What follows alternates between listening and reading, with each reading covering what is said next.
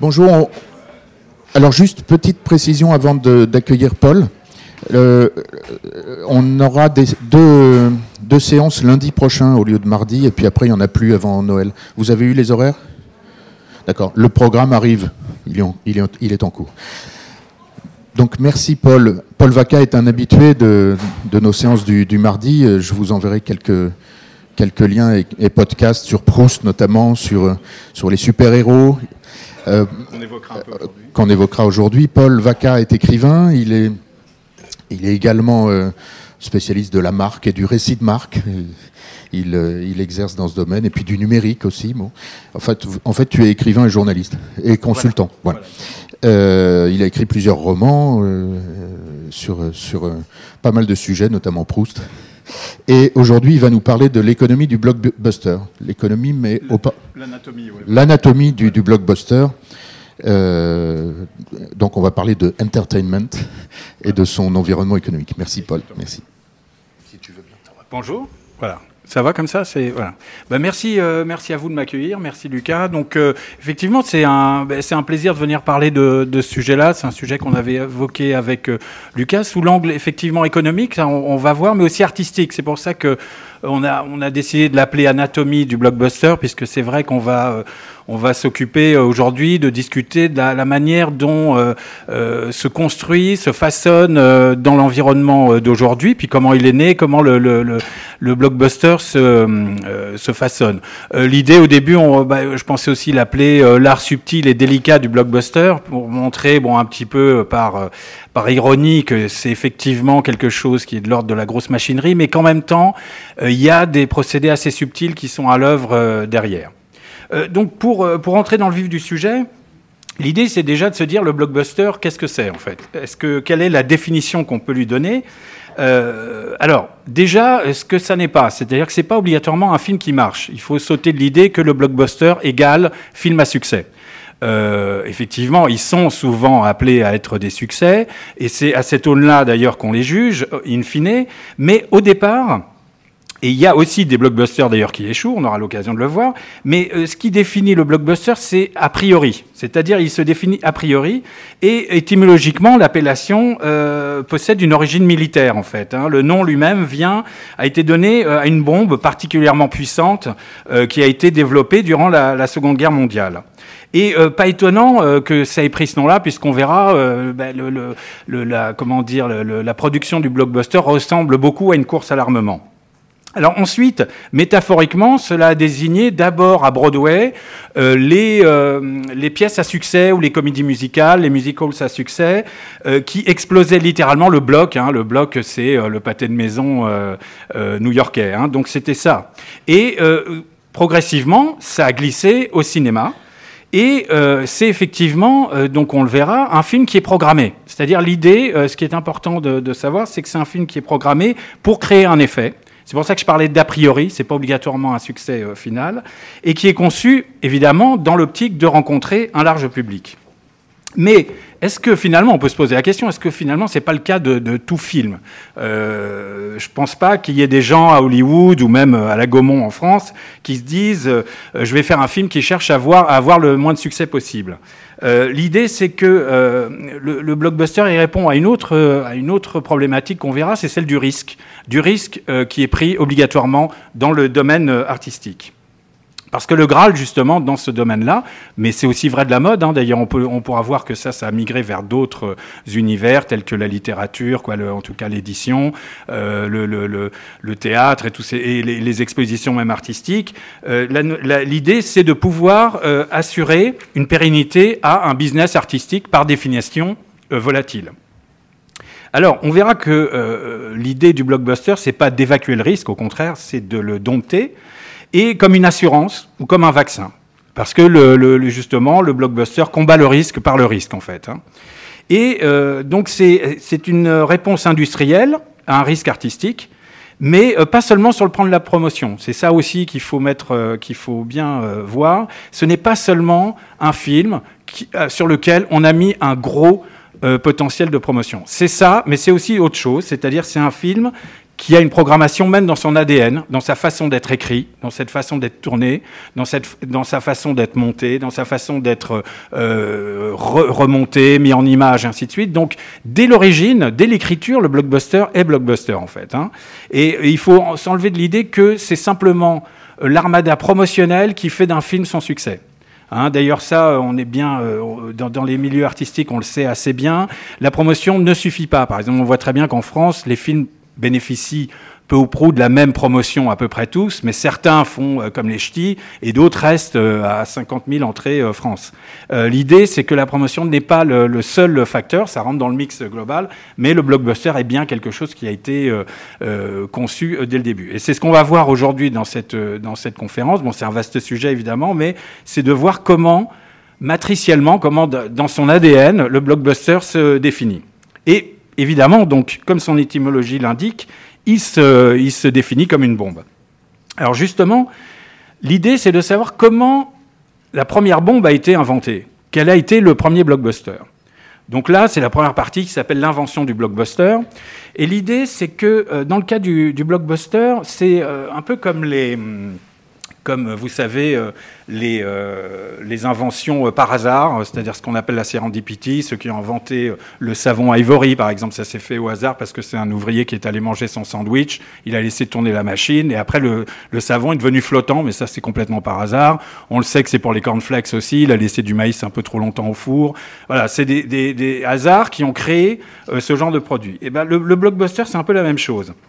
Il est né d'une méprise et euh, c'est parce que dans les années 60, euh, on se resitue, il faut se situer à Hollywood, dans les années 60, euh, Hollywood frôle la mort en fait. Hein. il est presque en mort clinique, c'est-à-dire il n'y a plus d'entrée, les, vieux films ne font plus recettes. tout Hollywood, les dirigeants de studios sont des vieux de la vieille en fait, et les majors finalement sont sur le point d'être rachetés, sont rachetés d'ailleurs par des groupes japonais ou des groupes d'assurance. Et arrive 68, et qui chez eux s'est traduit par la, guerre du Vietnam. Et Hollywood a finalement un sursaut, c'est-à-dire que tout d'un coup, euh, au, niveau de, des, tycoons et des, dirigeants, ils se disent bah, on va confier les rênes à une nouvelle génération. Et c'est là où ils engagent tout un tas de jeunes d'une nouvelle génération, donc qui donneront ensuite tous les films qu'on a appelés du Nouvel Hollywood, la fabuleuse renaissance qu'on a eue grâce à euh, Francis Ford Coppola, Martin Scorsese, euh, Polanski, Altman, Arthur Penn. Tous ces films qui ont redonné envie aux spectateurs, et notamment aux plus jeunes, de retourner dans les salles obscures. Alors, c'est cette époque bénie du Nouvel Hollywood où les films d'auteurs exigeants devenaient aussi des films populaires. C'est-à-dire que là, il y a une alchimie qui s'est créée pendant ces années-là. Alors les films, c'est des films comme Le Parrain, Bonnie and Clyde, Taxi Driver, Easy Rider, euh, Chinatown et tous ces films-là qui sont dont on a pu parler que c'était le nouvel âge d'or euh, euh, d'Hollywood. Alors du coup, la, confiance est revenue et ça a donné une chance à toute, une nouvelle génération. Et justement, ce jour-là, un jour, pardon, un producteur achète les droits d'un best-seller où il est question d'un requin et il décide de confier ça à un jeune réalisateur qui monte. Alors c'est un jeune réalisateur qui, pour l'instant, a été remarqué à la télévision. Il a réussi le tour de force de créer un suspense autour d'une poursuite en voiture euh, par un camion où on voyait que les bottes du camionneur. En plus, il sait très bien se vendre, il est vraiment très doué, et tout s'annonce vraiment pour le mieux. Pourtant, on lui confie le film, le tournage commence, et tout rien ne va se passer comme prévu. En fait, il y a une sorte de malédiction qui s'abat sur ce film. Il y a un requin dans le film, un requin mécanique à la mâchoire de fer qui a été confectionné à grands frais et qui ne veut pas fonctionner. En fait, il manque même de tuer un, des assistants qui essaye de, le, faire marcher. Euh, la météo s'y met, euh, il y a des jours de pluie, le retard gonfle, les tournages prévus au printemps débordent sur la période estivale parce que ça se passe en bord de mer, et euh, ils sont, les, prix augmentent puisque à, ce moment-là, le budget du tournage explose, il multiplie par par trois. Et au bout du compte, pire que tout, on tourne, les, producteurs vont sur le tournage, le réalisateur se cache, euh, il, récupère les rushs, et là, tout d'un coup, aucun plan avec le requin euh, n'est exploitable. En fait, tous les plans sont, euh, foutus. Et de plus, le, film qui s'est fait au jour le jour, il y a des, séquences qui sont impossibles à monter. C'est vraiment une vraie galère. Et donc, du coup, les, les producteurs se retrouvent avec un film complètement de briques et de broc et qui en plus ne fait pas peur, parce que l'idée c'était évidemment de faire très, peur. Le jeune réalisateur humilié tente ce qu'il peut faire pour sauver le film au montage, mais la panique a décidément pris, a définitivement pardon, emparé, s'est emparé des dirigeants de la Major. Et du coup, comme ils ont aussi annoncé à la presse que ce film allait sortir, ils en ont fait grand bruit, ils se disent qu'est-ce qu'on fait? Donc réunion de crise au sommet, et c'est là qu'ils se disent, et c'est là où ils inventent finalement, euh, on le verra, le, blockbuster et la, la, recette du blockbuster, ils se disent, bon voilà, on a un film qui va absolument être désastreux, qu'est-ce qu'on peut faire? Au moins, tâchons de faire qu'il y ait un premier week-end honorable, et ils décident d'acheter et pour la première fois, ça ne euh, se faisait pas avant, d'acheter un grand espace publicitaire de 700 euh, 000 dollars, qui à l'époque représente une somme hallucinante. Et il distribue d'entrée de jeu le film sur une grande, une grande distribution, sur une grande combinaison de salles. Et leur idée, c'est de chercher à, récolter un maximum d'entrées durant le premier week-end, avant que le bouche à oreille, qu'il présage de toute façon désastreux, ne décourage tout le monde. Et ils se disent c'est toujours ça de gagner, c'est un petit peu l'idée du hold-up, take the money and run sur un premier euh, week-end. Alors, ce réalisateur, en fait, vous avez déjà deviné, bon, c'est Steven Spielberg, et ce film, c'est Les Dents de la Mer. Donc, en fait, contre toute attente, ce type de promotion qu'ils ont mis en place, le film sera évidemment un, énorme succès, comme on sait. Ce sera le premier film de l'histoire à dépasser la barre symbolique des 100 millions box-office, un record à ce moment-là. Et, bizarrement, au lieu de marcher que le premier week-end, il a finalement continué, euh, continué sa route. Donc en fait, ce qui se passe, c'est que euh, bon, ce film, en fait, euh, son défaut, ça a été ses qualités. C'est justement le fait qu'on ne voyait pas le requin a fait énormément peur, c'est-à-dire qu'en fait, les défauts du film ont fait sa force. Le, le, film était d'autant plus effrayant que on ne voyait pas le requin et euh, qui s'appelait Bruce pour la petite histoire. Et reste que les producteurs, en fait, en se trompant, parce qu'en fait, ils pensaient pas qu'il y aurait un bouche à oreille aussi favorable, en se trompant, ils ont fait une découverte. En fait, ils ont découvert, ils ont euh, découvert l'équation gagnante du blockbuster. Suivant un mode opératoire ben, qui sera toujours le même, c'est-à-dire un film, euh, une très large combinaison de salles et un budget de promotion conséquent. Alors, ce, film-là, euh, donc, qui est euh, pour, pour beaucoup le démarrage euh, du blockbuster, le premier blockbuster de l'histoire, va donner finalement, va être un peu mettre un terme à la parenthèse enchantée d'une nouvelle Hollywood. À partir de là, ben, on va commencer à rentrer, comme on va le voir, dans une, dans une spirale d'augmentation des coûts, de l'explosion de la promotion et des prises de risques sur des films qui sont justement très formatés. certains réalisateurs diront qu'à ce moment-là, justement, Les Dents de la Mer a signé l'arrêt de mort des films artistiques à petit budget. Ils ont tout simplement oublié à Hollywood comment ça se faisait. Cela ne les a d'ailleurs plus intéressés. C'est-à-dire qu'à partir de ce moment-là, il y a eu quelque chose qui s'est passé. Et la machine hollywoodienne s'est engagée ben, dans une spirale inflationniste, c'est-à-dire programmation de films bien à l'avance, euh, technologie, ce qu'on appelle les CGI, c'est-à-dire les, effets spéciaux, et puis les, euh, les, euh, les Computer Generated Images, c'est les, images faites par, par ordinateur. Alors, pour la petite histoire, il faudra juste attendre ensuite euh, l'arrivée de Sundance, des frères Weinstein, de Miramax, et puis de, toute une nouvelle génération pour retrouver un élan un petit peu euh, sur des films euh, artistiques. Alors, on a parlé justement de, l'étymologie militaire du blockbuster. la deuxième partie, c'est la course à l'armement, c'est-à-dire à la fois avec sa dimension géopolitique et soft power. C'est-à-dire qu'en fait, euh, à partir de là, euh, il va y avoir une course à l'armement, comme on vient de le dire, donc une montée en puissance où il y aura des budgets toujours de plus en plus forts, euh, parce que évidemment le, blockbuster, par définition, n'est pas un cinéma de la décroissance. C'est pas à petit moyen, gros effet, c'est vraiment toujours à gros moyen, gros effet. L'idée, c'est que au départ, il faut savoir qu'à cette période-là, un film pouvait s'amortir sur le marché américain. Et donc, en fait, tout le reste du monde n'était finalement qu'une cerise sur le gâteau. En fait, euh, euh, les Américains s'occupaient très largement euh, du marché domestique et le reste du monde était, voilà, qui venait remplir les, les, caisses un peu plus. et d'ailleurs, c'est à ce moment-là que justement tous ces films euh, type euh, Rocky, tous les films d'imaginaire euh, du mythe américain correspondaient totalement au blockbuster. C'est-à-dire qu'il y avait une sorte d'homologie entre finalement le rêve américain et le blockbuster. c'est celle finalement de l'underdog, hein, ce qu'on appelle l'underdog, c'est-à-dire le, le, moins que rien au départ du film, qui réussit à force de transformation héroïque. Alors là, on reconnaît aussi un schéma un petit peu homérien aussi de l'Odyssée, de, de, tous ces finalement, c'est des, des, un schéma assez universel. Euh, donc ça, c'était à partir du moment où on était dans un schéma américain, on pouvait euh, d'ailleurs véhiculer ce type de, de, message. Mais au fur et à mesure euh, de l'augmentation des budgets, euh, la bascule a été dans un autre sens, c'est-à-dire qu'aujourd'hui, alors ça c'est vraiment le cas très très typiquement aujourd'hui, il n'est plus possible d'amortir un film que sur le marché américain.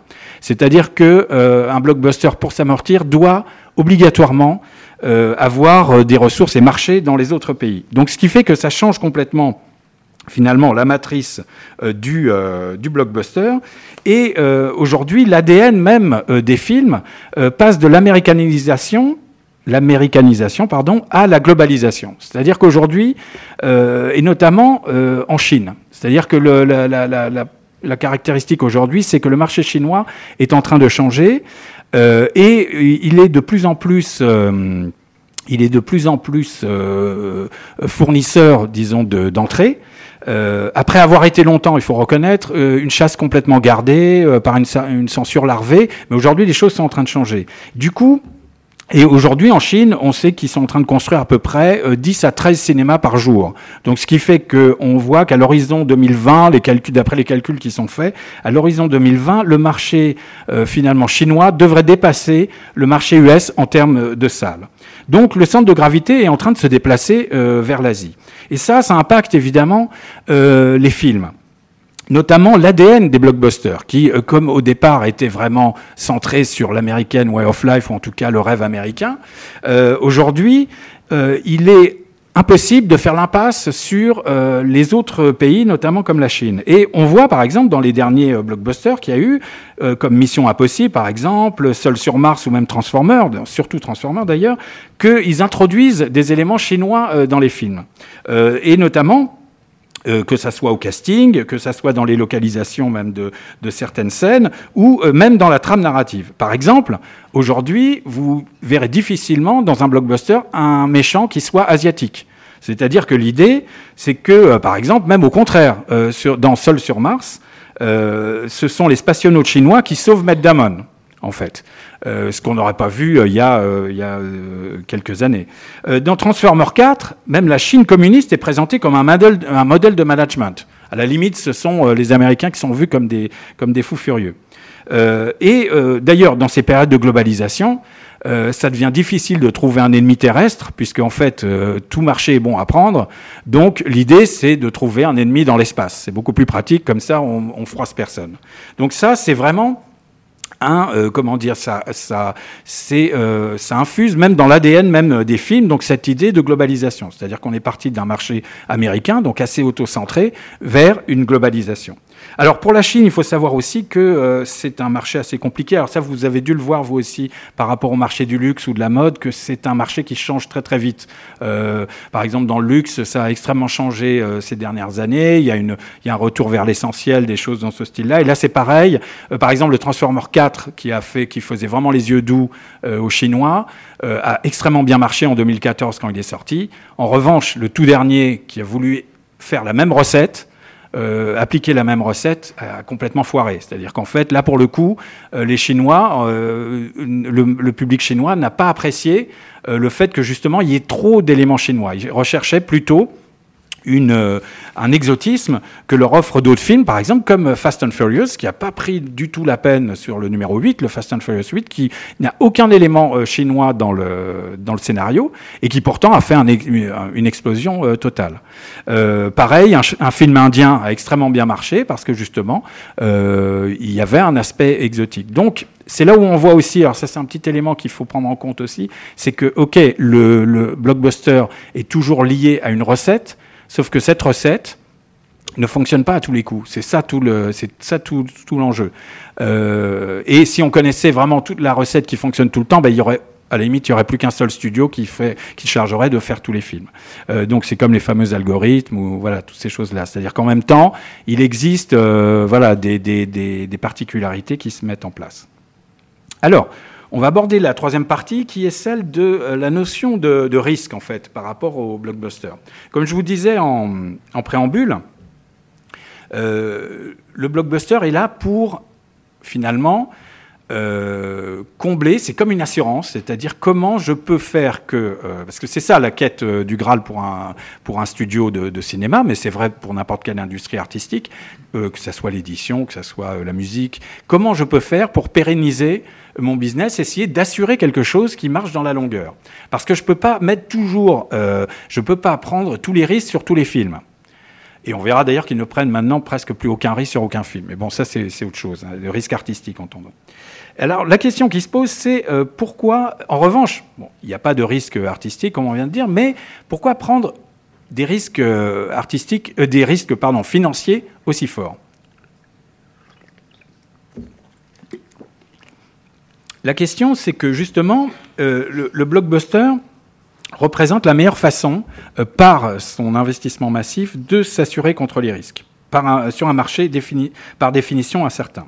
Alors, ça paraît tout à fait euh, paradoxal et contre-intuitif, mais c'est comme ça que ça s'est passé. Et il y a une, une parce qu'on pourrait se dire que finalement, pourquoi investir 150 millions euh, de dollars, euh, comme c'est le cas maintenant, à peu près pour un blockbuster, voire 200 maintenant, on est en train d'attaquer ces, franges-là, voire plus pour certains films type, type Avatar ou des choses, des films de ce type-là. pourquoi finalement ne pas faire 10 films qui coûterait 15 millions euh, de dollars, euh, au lieu d'en faire un à 150. Et en fait, euh, c'est, il y a une, chercheuse en université qui est à Harvard, qui s'appelle Anita Elbers, qui a écrit un livre qui s'appelle Blockbusters, Hit Making, Risk Taking and Big Business of Entertainment, où elle démontre que la stratégie justement qui consiste à faire d'énormes investissements de façon disproportionnée sur un petit nombre de films se révèle payant et à la limite plus payant que justement le saupoudrage.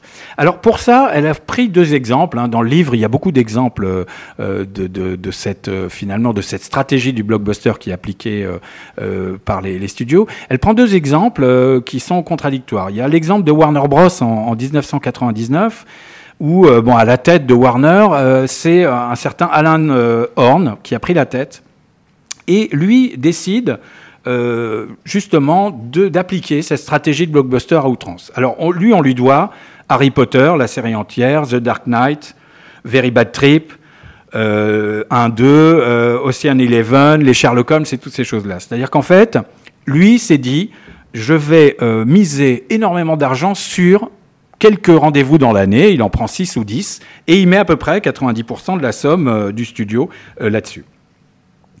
Et, euh, et, et, du coup, ça a été le succès euh, énorme qu'on que l'on connaît. De l'autre côté, euh, la stratégie inverse a été portée par, euh, par Jeff Zucker et Ben Silverman, euh, qui ont été à la tête, eux, de NBC Universal, donc une chaîne, hein, une chaîne de télé. Mais les deux hommes qui arrivent aux manettes font le contraire. Ils se disent, bah, finalement, ce qu'on va faire, ça va être une réduction de coûts. Euh, on va essayer de maximiser les profits par une stratégie de réduction de coûts et de risques. On va justement essayer de limiter les coûts, c'est-à-dire de plus acheter euh, de stars, euh, de plus faire des budgets qui dépassent un certain montant, et du coup d'essayer de, de, rester dans une économie toujours très très moyenne. Eh bien, ce qui s'est passé, c'est que du coup, il y a eu un décrochage, c'est-à-dire que NBC, qui était, je crois, à la deuxième place, a complètement euh, chuté. Et il y a une sorte de, cercle vicieux puisque euh, à force euh, tous les professionnels voyant que ça ne marchait pas finissaient par ne pas y aller. C'est-à-dire même les gens qui n'étaient pas les les, les, les, têtes de liste ou les ce qu'on appelle les A-list n'y allaient même pas parce qu'ils se disaient ben non c'est pas la peine d'aller chez eux parce que finalement ça ne marche pas. Donc du coup d'un côté une stratégie très agressive faite par par euh, Warner Bros. Et de l'autre côté, une stratégie finalement euh, qui se voudrait beaucoup plus euh, sûre et qui mène, à l'échec. Donc ça, c'est en fait, finalement, ça, ça peut servir de parabole, qui montre que la logique de l'entertainment travaille, et notamment à travers le blockbuster, travaille à front renversé. Ne pas prendre de risques dans ce domaine-là constitue une plus grande part de risque. Et euh, Anita Elbers euh, montre euh, aussi que c'est aussi valable dans la musique, dans le sport. Elle montre aussi que c'est le cas, par exemple, pour le Paris Saint-Germain ou pour des grands clubs de foot. et aussi, elle parle d'Apple, qui a aussi cette logique de blockbuster, c'est-à-dire qu'en fait, finalement, c'est vrai que si on regarde la stratégie d'Apple, c'est une logique de blockbuster avec quelques produits phares sur lesquels ils misent énormément et avec des déclinaisons 1, 2, 3, 4, 5. C'est-à-dire que c'est vraiment une logique euh, de blockbuster. Alors, on va aborder la quatrième partie qui s'appelle là la stratégie du déjà vu. L'idée, c'est que, en fait, ok, on parle là de, de risques euh, financiers, c'est-à-dire de miser très très fort sur très peu d'événements. Euh, mais au cœur de ça, en fait, il faut se dire euh, pourquoi, euh, pourquoi ils misent et pourquoi ce sont sur ces, genres de, films-là. Alors, au cœur de tout ça, il y a, en fait un secret, une sorte de légende urbaine, on ne sait pas si c'est vrai, mais on raconte que les studios hollywoodiens, il y a une vingtaine d'années, auraient commandé une étude pour savoir quel était le film qui pouvait rapporter le plus. Avec l'idée, justement, de se dire qu'ils allaient concentrer tous leurs efforts uniquement sur ce type de film. Alors, cette étude a été menée et il y a eu une réponse qui a été très claire. En fait, le film qui peut rapporter le plus à tout moment, ça a été, la réponse a été sequels, c'est-à-dire les suites. En fait, ce qui se passe, c'est qu'en fait, la clé du succès finalement d'un film, c'est pas le film, c'est le fait de pouvoir faire des suites. Il suffit d'y apposer un 1, un 2, un 3, un 4, un retour, le retour de la vengeance, la vengeance. En fait, il suffit d'y apposer quelque chose pour que finalement euh, ça fonctionne. Et c'est vrai que si les blockbusters, donc du coup, c'est une équation qui est euh, assez, euh, particulière, c'est-à-dire que plus le risque financier est grand, moins le risque artistique doit être grand. C'est-à-dire qu'en fait, tout ça fonctionne sur une logique de déjà vu.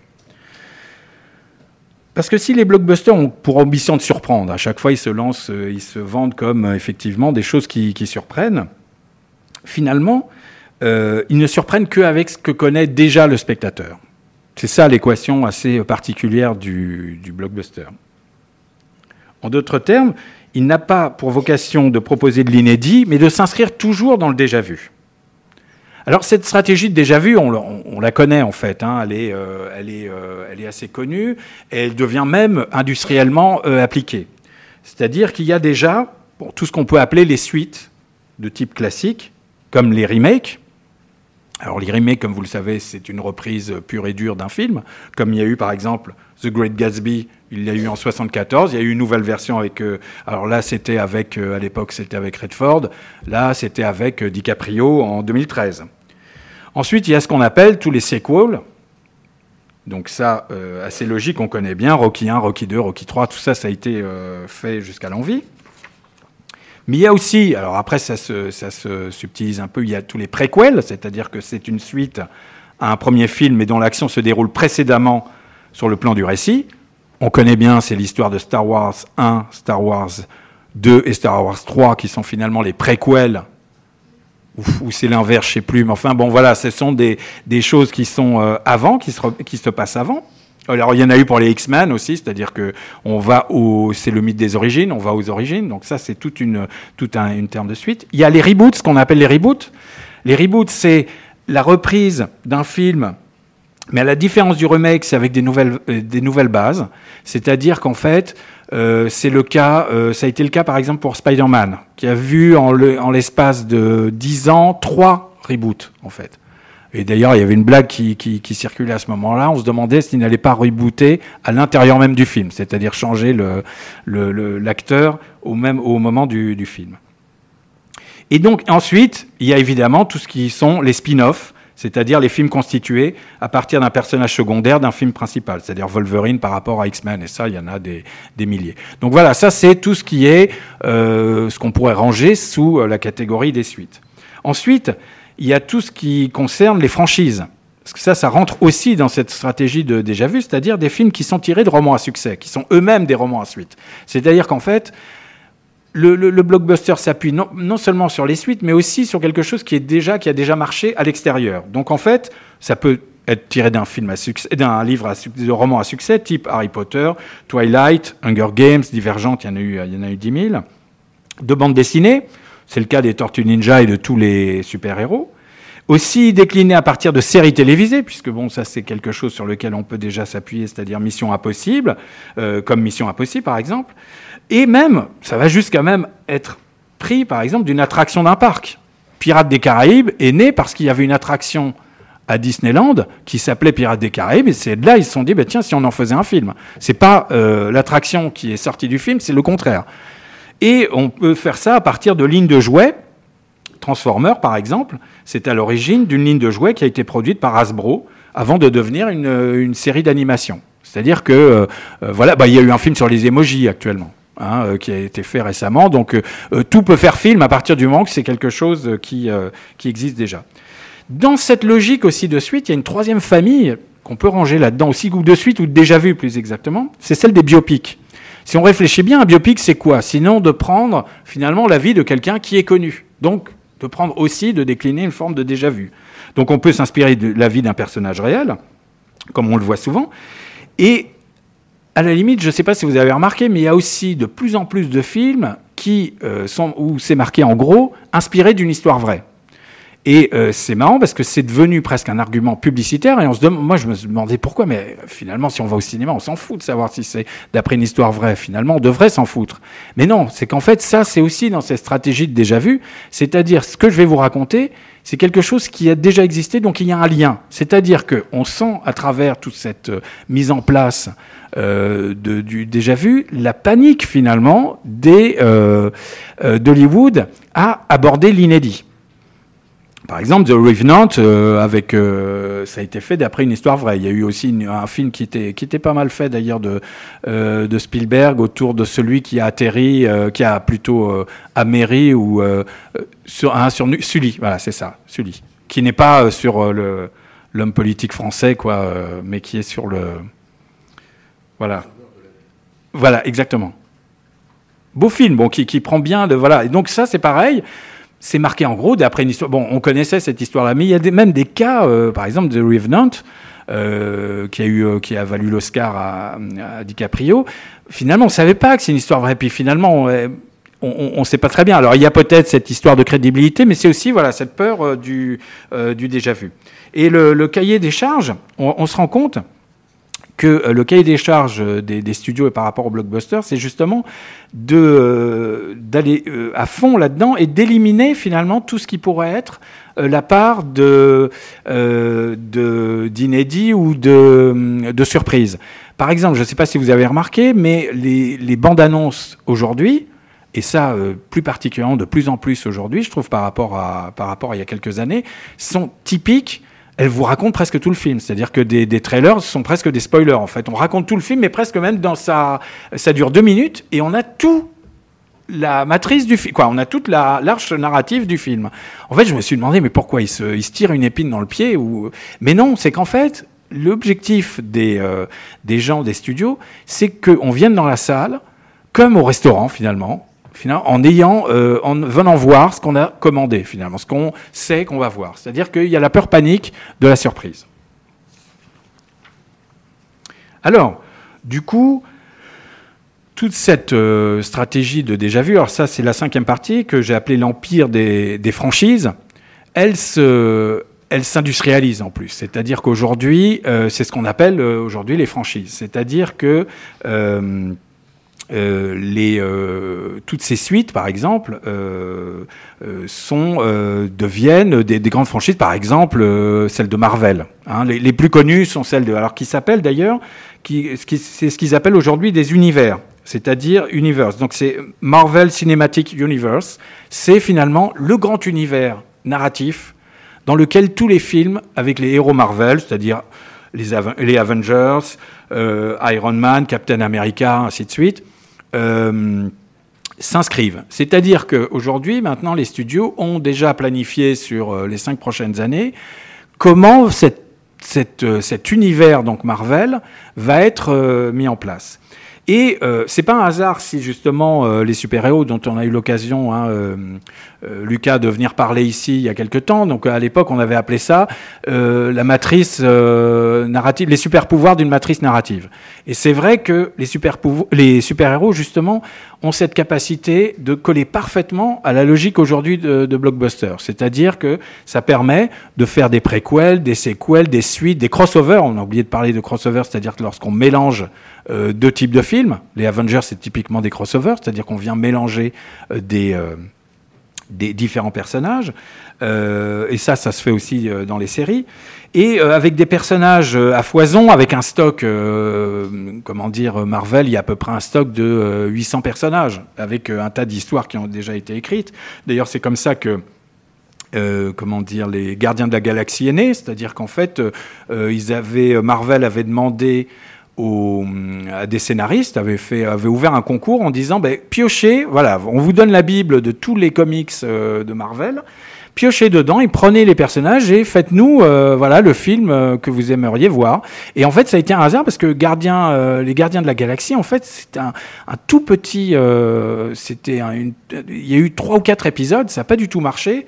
Euh, ça a été voilà lancé, je crois, c'était dans les années 60 ou, ou début 70, et en fait, ça n'avait pas du tout marché avec ces, ces personnages, mais la scénariste, à l'époque, c'est une scénariste qui avait trouvé qu'il y avait un potentiel là pour faire euh, renaître des, personnages.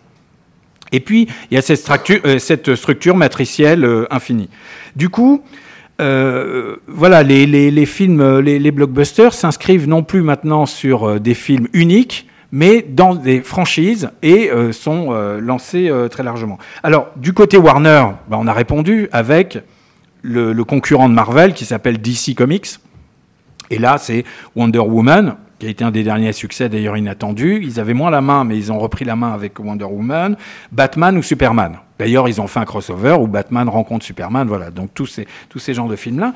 Et ça va presque jusqu'au ridicule, puisque là, dernièrement, euh, Universal s'est dit, ben, nous, on, il nous manque, on n'a pas cet univers, on n'a pas d'univers comme ça.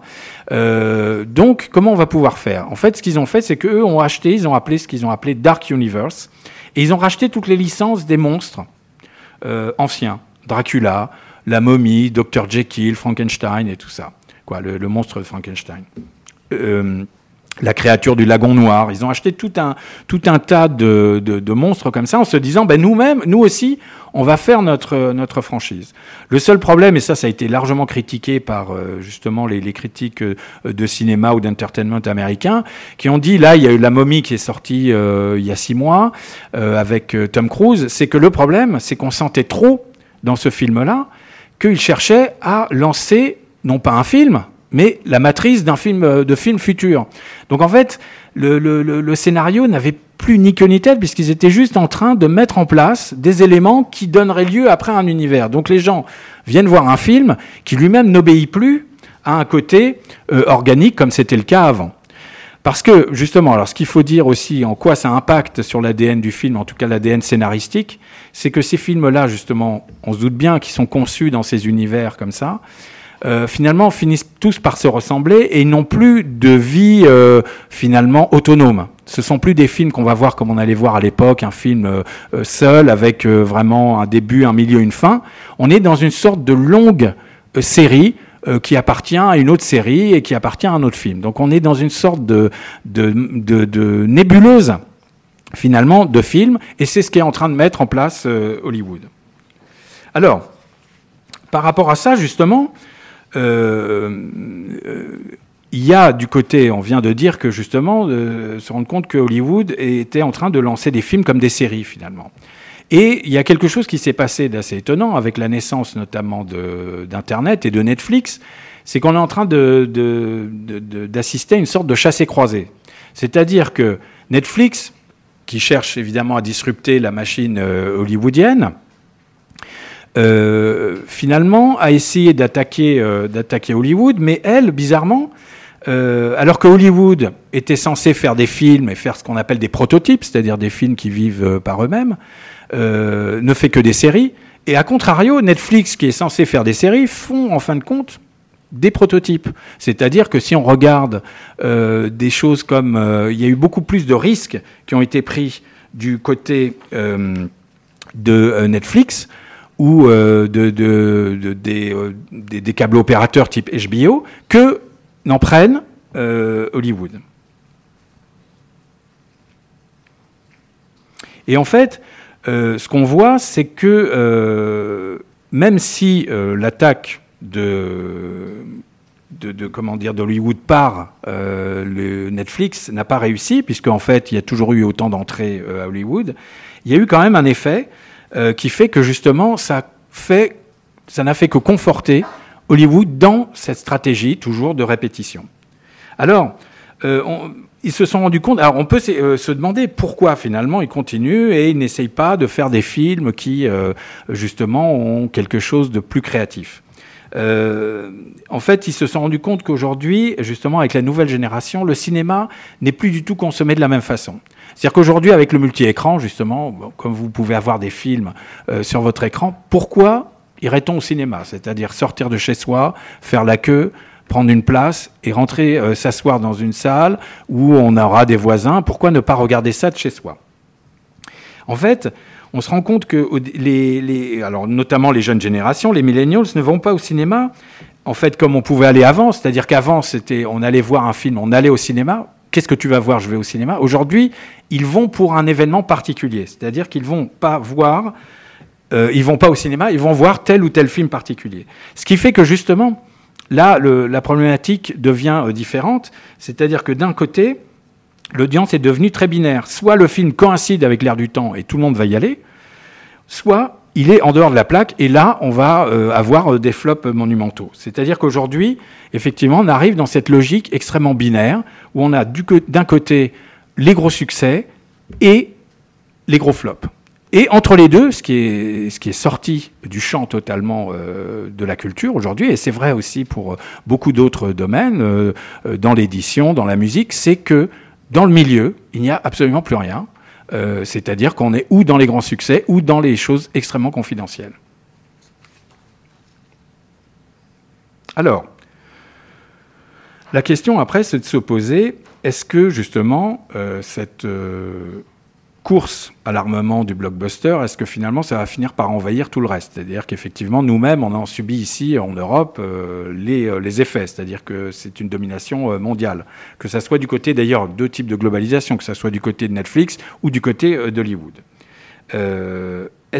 parce que effectivement, en, en, soi, on avait parlé d'armes en préambule, le blockbuster est une arme finalement de distraction massive, c'est-à-dire qu'elle a vocation alors culturellement, évidemment, elle est totalitaire. Hein, euh, alors après, on pourra dire idéologiquement, ça c'est autre chose, mais euh, en, termes de soft power. Mais en tout cas, culturellement, elle a vocation à être totalitaire et à prendre toute la place.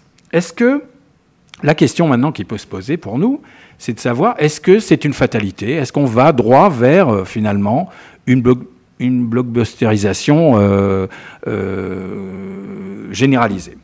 Alors c'est là où justement l'Europe peut jouer un rôle. Alors ça va paraître un peu bizarre parce qu'on n'est pas aux premières loges, euh, et puis euh, certains nous disent euh, déjà un petit, un petit peu mort, mais l'idée c'est que en quoi l'Europe peut-elle réagir par rapport à cette sorte d'invasion? Alors on a vu récemment que, alors il y, y aurait plusieurs choses, c'est de se dire on va se replier sur nous-mêmes c'est-à-dire essayer de faire, euh, euh, de, couper, de couper euh, la, voie au blockbuster, de les, de les, de faire, comment dire, de, leur mettre des taxes ou n'importe quoi. On pourrait voir, essayer de, voir comment on pourrait leur barrer la route. Ça, c'est complètement irréaliste parce qu'aujourd'hui, ce sont des intérêts qui sont complètement mis en place. En fait, et il y a aussi un, autre problème, c'est qu'aujourd'hui, il n'y a qu'un seul cinéma qui peut se permettre ce genre de choses-là, c'est le cinéma indien.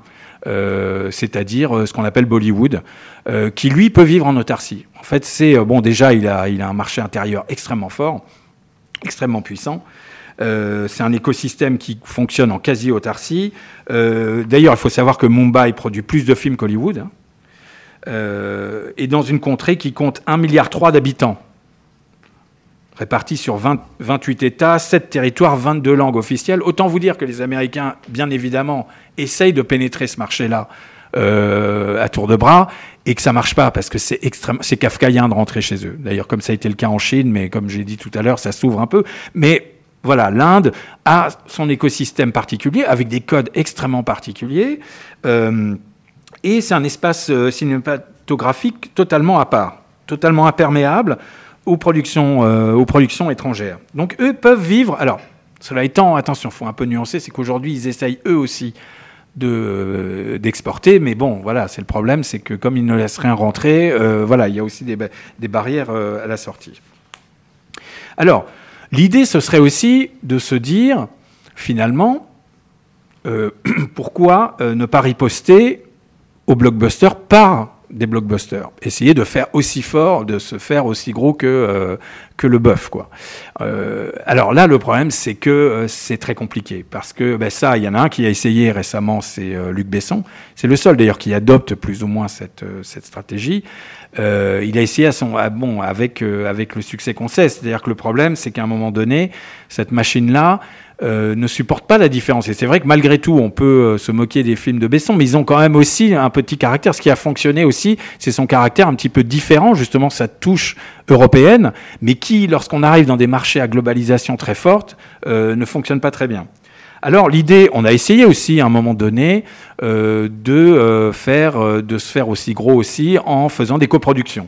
Euh, c'est l'époque, euh, ce qu'on appelait l'European Pudding, c'est-à-dire où on mettait euh, un réalisateur italien avec un acteur français qui donnait la réplique en anglais, un acteur allemand qui répondait en espagnol à quelqu'un voilà qui était hollandais quoi. Donc du coup, on a essayé de faire ce genre de film là, ça c'était dans les années 70 80, il y a eu notamment une, adaptation de Proust catastrophique euh, qui a été faite là-dedans, où il y avait effectivement casting, euh, toutes les, on se croirait dans une réunion de l'Eurogroupe. Il y avait vraiment tout le monde qui était, euh, qui était, qui était mis en place. Alors, l'idée, c'est de se dire que finalement, aujourd'hui, on n'a pas la force qu'on peut avoir. On n'a pas non plus, on a en revanche quelque chose qui est quand même très fort, c'est que, et c'est ça le paradoxe, c'est qu'on a quand même le festival de Cannes, on a le festival de Venise, on a tout ce qui concerne finalement le euh, brio euh, du cinéma est en Europe. Alors l'idée, c'est de se dire, est-ce que finalement, euh, nous, face à des compétiteurs type Netflix, type type Hollywood, est-ce que nous, on ne serait pas obsolète finalement? Parce que c'est peut-être la fin pour nous d'une histoire, c'est-à-dire qu'on a été très fort, on a eu notre âge d'or dans le passé, on a eu même à un moment donné une certaine aura à l'époque de la nouvelle vague, qui a d'ailleurs aussi donné beaucoup d'idées à des réalisateurs américains. Est-ce que euh, ce serait pas finalement, est-ce que maintenant, ça y est, il ne faut pas passer la main? Alors, l'idée, c'est qu'il y a un côté un peu paradoxal.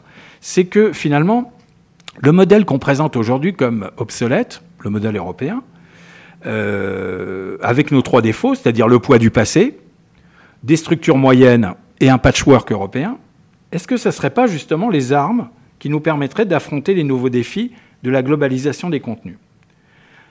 En fait, il faut prendre une autre perspective. L'idée, c'est que aujourd'hui, euh, finalement, est-ce que le modèle tel qu'on le décrit aujourd'hui, nous, ce ne serait pas un modèle finalement qui pourrait renaître Parce que est-ce que ce n'est pas un, écosystème euh, qui ressemblerait à celui euh, des startups finalement? Parce que si on regarde bien, on a des structures légères, on n'a pas de grosses structures, mais on a des structures légères, à taille humaine. On a beaucoup de synergies possibles entre les différents pays européens c'est-à-dire euh, à géométrie variable, avec un réseau avec des différentes structures. On n'a pas de structure lourde descendante qui pourrait peser, et c'est ce dont rêvent aussi euh, les écosystèmes euh, agiles d'aujourd'hui. Et on a vraiment des, présences de cultures d'entreprise très différentes entre l'Italie, l'Espagne, l'Angleterre et l'Allemagne et la France. On est vraiment dans des systèmes très très différents. La question, c'est de se dire, est-ce que ce modèle, concernant l'entertainment et la culture, n'est pas précisément un modèle qui pourrait euh, revivre? Alors, et, est-ce que, à contrario, ce modèle qu'on définit comme étant obsolète, notre modèle européen, est-ce qu'il ne serait pas finalement, paradoxalement, euh, un, écosystème un peu disruptif par rapport aux globalisations? Alors je m'explique. L'idée, c'est de se dire qu'aujourd'hui, il y a la globalisation, et comme on l'a vu euh, précédemment, on, va vers des modèles qui sont de plus déspécifiés. C'est-à-dire qu'aujourd'hui, on est un petit peu comme le surimi est au poisson. C'est-à-dire qu'on essaye d'enlever de plus en plus la matière euh, euh, vivante du scénario pour faire des objets qui sont complètement euh, compatibles avec la globalisation. Est-ce que nous, il n'y aurait pas une carte à jouer et de faire que l'Europe n'est pas effectivement la Silicon Valley ni Hollywood, mais elle pourrait être la Mythical Valley, c'est-à-dire l'idée de jouer l'universalité contre la globalisation. C'est-à-dire qu'en fait, l'idée, c'est que euh, aujourd'hui, face à justement cette globalisation, euh, que ce soit euh, les films comme Transformers dont on a parlé, les films qui mélangent finalement, qui prennent les plus petits dénominateurs communs de tous les pays, est-ce que nous, on n'aurait pas une dimension universelle à jouer? Et c'est le paradoxe de l'universalité, c'est-à-dire que dans un monde où la globalisation se globalise, dans un monde qui se mondialise, est-ce que l'Europe n'a pas un défi à soulever à, prendre, à relever? Euh, d'ailleurs, l'universalité, telle qu'on la, conçoit, elle a été inscrite dans notre ADN. C'est-à-dire que des personnages comme Ulysse, Don Quichotte, Cyrano de Bergerac, Hamlet, Pinocchio, tous ces personnages-là sont devenus, et d'ailleurs, tous les personnages, même de super-héros, ont des matrices souvent en France. Si on prend l'exemple de en Europe, pardon. Si on prend l'exemple de Thor, Thor est directement emprunté à une mythologie européenne.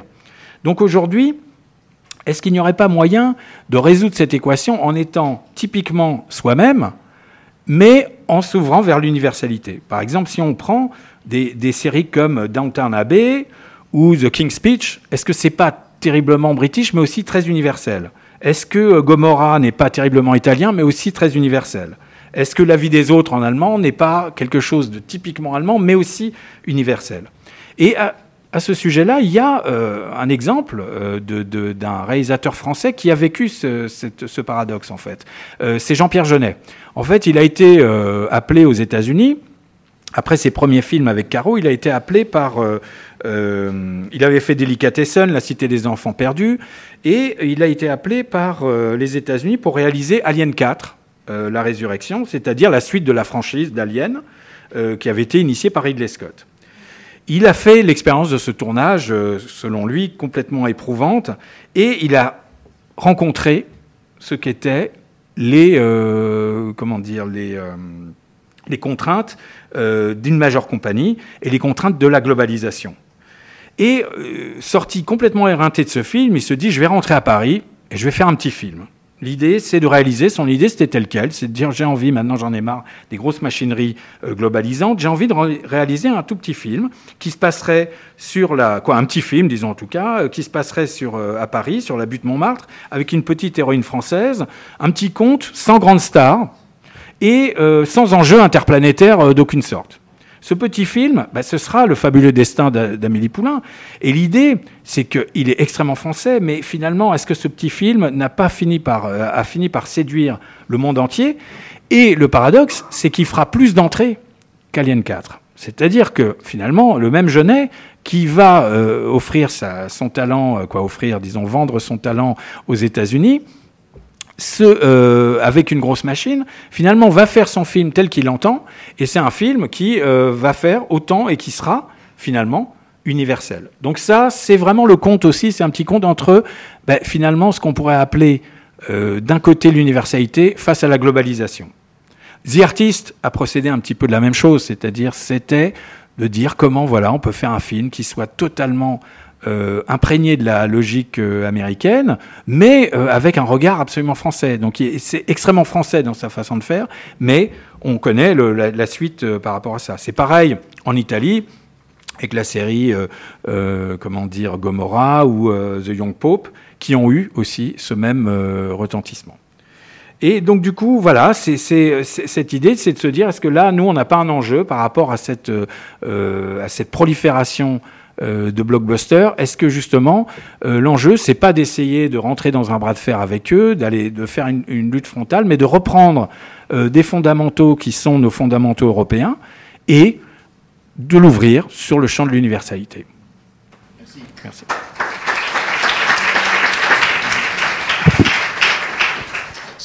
merci Paul, ça crée pas mal de, de parallèles avec nos univers à nous. On voit plusieurs choses. On voit qu'on peut quand même faire beaucoup d'argent avec des recettes et du déjà vu, ce qui est, assez catastrophique dans une économie de la, de la, création. Je vous donne juste un exemple. J'étais au Fashion Festival de Vogue vendredi et il y avait Michael Burke.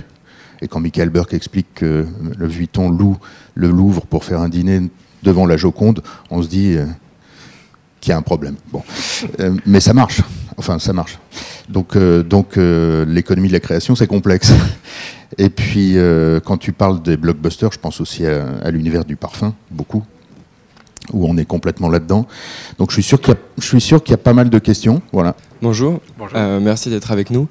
Euh, j'avais deux, deux, questions. La première, c'est par rapport à votre dernière, euh, ce que vous avez dit en dernier, c'est justement, euh, je suis assez d'accord avec vous. En fait, on ressent un petit peu ce, côté Europe qui est en marge. Mais, paradoxalement, je me demande si justement, c'est pas un petit peu nouveau continent contre ancien continent, et comme un peu dans la mode où on retrouve finalement en Europe tout ce savoir-faire qui a été à l'origine en fait du, développement, bon bah ici de la mode ou du cinéma, et s'il n'y a pas justement cette notion de euh, l'Europe finalement euh, est, là où on va trouver peut-être des films à plus petit budget, mais des films très bien réalisés avec une histoire très bien ficelée, de, belles petites perles qui justement feront pas concurrence aux blockbusters parce qu'elles n'ont pas ni les moyens ni l'ambition, mais euh, viendront comment dire viendront, euh, voilà, exactement, et justement intéresser le public peut-être un petit peu plus connaisseur aux États-Unis et à l'étranger. Et ma deuxième question, c'est est-ce que justement, il est possible pour, enfin, est-ce que vous considérez qu'il est euh, possible pour un film qui n'est pas prévu comme étant un blockbuster, un blockbuster pardon, de le devenir? Oui, alors, euh, alors sur la première question, je suis tout à fait d'accord sur l'idée que, effectivement, en France, euh, justement, on est euh, en Europe, pardon, on a euh, tous les ressorts, tous les savoir-faire anciens et même ceux de la ceux de la narration. Parce qu'en fait, c'est vrai que les Américains ont fait un hold-up sur le storytelling, mais tout ça vient un peu d'Aristote. D'ailleurs, il y a même un strip doctor qui a écrit un livre pour dire que voilà, on retrouve tous les schémas de la poétique euh, en tout cas toutes les pas les recettes, mais les les ouais, les, les, euh, les, tournures de la, poétique d'Aristote dans les films américains. Par exemple, Rocky, c'est typique, euh, Gladiator, toutes ces choses-là. Il y a même tout un univers. Donc effectivement, là-dessus, on est tout à fait d'accord avec ce savoir-faire. la difficulté, alors juste la petite parenthèse, c'est que la difficulté, c'est que l'Europe est elle-même aussi dans cette blockbusterisation et même les studios français. Alors nous, c'est pas des blockbusters, c'est des comédies qui seront faites. C'est-à-dire que nous, on n'a pas la notion de blockbuster, euh, euh, sauf Besson dont on a parlé, on a plutôt la notion de comédie. C'est-à-dire que tiens, on va faire la comédie, et aujourd'hui, si c'est pas une comédie, c'est compliqué de monter un film. Voilà, bon, ça c'est petite parenthèse, mais je suis tout à fait d'accord avec vous, et ça c'est au niveau effectivement européen qu'il faut trouver des logiques de matricielles un petit peu justement plus, euh, plus modernes, et donc de faire un peu de la disruption de la disruption, en fait, un peu dans cette logique-là. Sur la deuxième partie, c'était, vous disiez, pardon, c'était la deuxième question? Oui. Bien sûr, c'est-à-dire qu'en fait, justement, il y a toujours, heureusement, euh, des surprises. Euh, alors, euh, il y a des surprises et il y a même une économie de la surprise. Hein. C'est-à-dire que, par exemple, alors j'en ai pas parlé parce que c'est un peu hors sujet, mais c'est en même temps totalement dans le sujet et on peut pas tout aborder. Mais les films d'Halloween, les films, c'est-à-dire les films à tout petit budget, qui sont appelés à faire des grands budgets. Bon, le dernier, c'est ça, d'après Stephen King, mais tous les films avec les, euh, euh, qui sont faits avec 10 000 dollars, les, tous les sauts et toute la, compagnie, c'est en fait, c'est des tout petits films, mais qui ont, euh, qui ont un seul effet spécial, c'est celui de faire peur, et qui que se définissent après par des grandes. D'ailleurs, c'est des films qui sont beaucoup plus rentables que les blockbusters parce que les effets des multiplicateurs sont énormes, c'est-à-dire ça fait 20, 40 fois, 100 fois le budget qui est récolté. Alors qu'un blockbuster, quand il est à 2, 5, 3 ou 4, euh, c'est un, un, grand succès. Quoi. Mais sinon, effectivement, il y a des films qui sont pas. On prendra par exemple. Euh, bon, c'est un film à la marge, mais euh, un toucha, par exemple, il n'y en a pas d'autres qui me viennent en tête, mais un toucha, par exemple, n'était pas obligatoirement. Alors, il était fait pour avoir un succès, évidemment, mais pas le succès qu'on lui a connu. alors ensuite, après, il y a toujours la tentation. C'était le cas de Rocky à l'époque, il n'était pas question de faire une suite. C'est le succès euh, nécessité fait loi. Après, le succès qui fait que, bah, tiens, on va en faire un deuxième. Et euh, souvent, c'est après, on perd la, la, force du premier, en fait. Oui? Oui, bonjour. Merci pour votre présentation. Euh, c'était vraiment intéressant. Merci. donc, j'avais une question concernant l'affaire Weinstein. Oui. qu'est-ce que vous en pensez? Parce que pour moi, comme ça sonne le glas comme d'un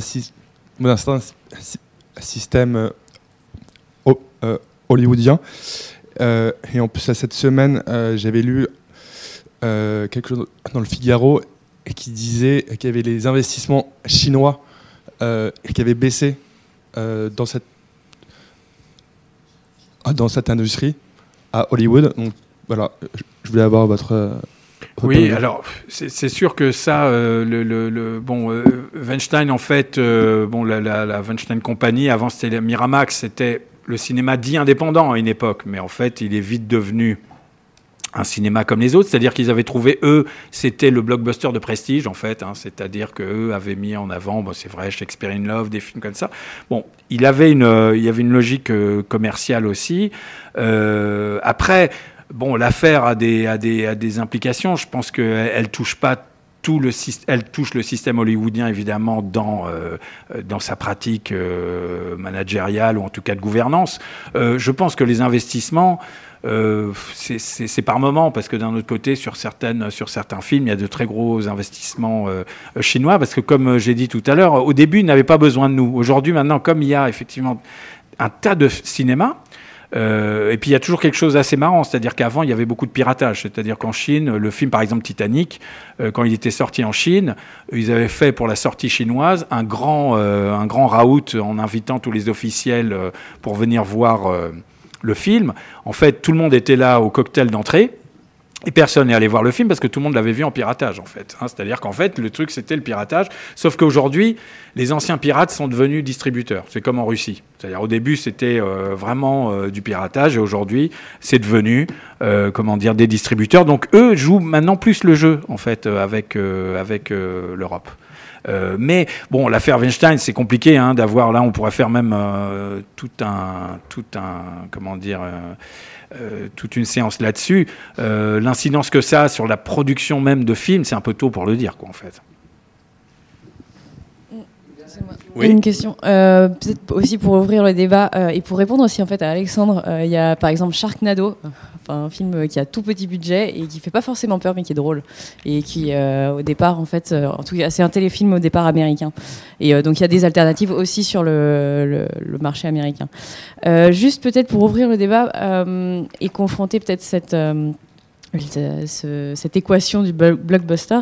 Qu'est-ce que vous pouvez nous dire, par exemple, sur l'émergence du film asiatique aussi, et peut-être de la concurrence que peut faire, par exemple, Bollywood euh, sur euh, des films euh, de comédie musicale, par exemple, qui normalement sont des blockbusters? Voilà. Oui, alors ah ben, il y, a toujours eu effectivement une concurrence de tous les de tous les cinémas du monde, hein, le, cinéma asiatique, bon le cinéma coréen par exemple, qui à un moment donné effectivement a été a été très très fort le, cinéma japonais, bon, par exemple, on prend Ghibli, par exemple, alors qui n'est pas, qui est pas blockbuster, mais quand même, ce sont des, des blockbusters créatifs, disons. Il euh, y, y, a toujours eu, heureusement, il y a toujours. Alors, il faut espérer qu'il y a ce type de diversité qui existe encore. Parce que malgré tout, la machine euh, à, à, blockbusteriser, ou en tout cas à globaliser, est plus en plus forte. Donc ça, c'est encore des ancrages, effectivement, qui existent, et je suis d'accord. Il y a, euh, et Bollywood, pour le coup, c'est vrai que nous, on n'en a qu'une partie, mais vraiment même pas euh, de l'iceberg. C'est le, la queue, la queue, la queue de l'iceberg. Euh, mais il y a de temps en temps des films, effectivement, qui fonctionnent, ou alors des sortes de, de crossover avec des films anglais, où on voit ben, un film un peu social avec voilà, la communauté indienne, ou par exemple mariage... The Lunchbox, par exemple, également. The Lunchbox, par Voilà, Lunchbox, par exemple. Parce qu'il n'est pas c'est pas non plus un blockbuster. Enfin, non. Même si la, personne en question joue, après, euh, j'ai vu que l'acteur en, question jouait dans euh, Jurassic World. Euh, ça m'a fait d'ailleurs drôle de voir le, personnage, ça fait, ça fait très bizarre. Mais par exemple, Lunchbox, alors là, ça veut dire qu'il y a toujours quand même un circuit qui existe et que nous, on continue de vivifier via ben, Cannes, Venise, les festivals, quoi, finalement. Il y a toute une économie du festival. Merci. Ben, merci, Paul. On fait une pause de, quelques minutes. Merci en tout cas beaucoup bah, merci de, à vous. de ton intervention. Merci.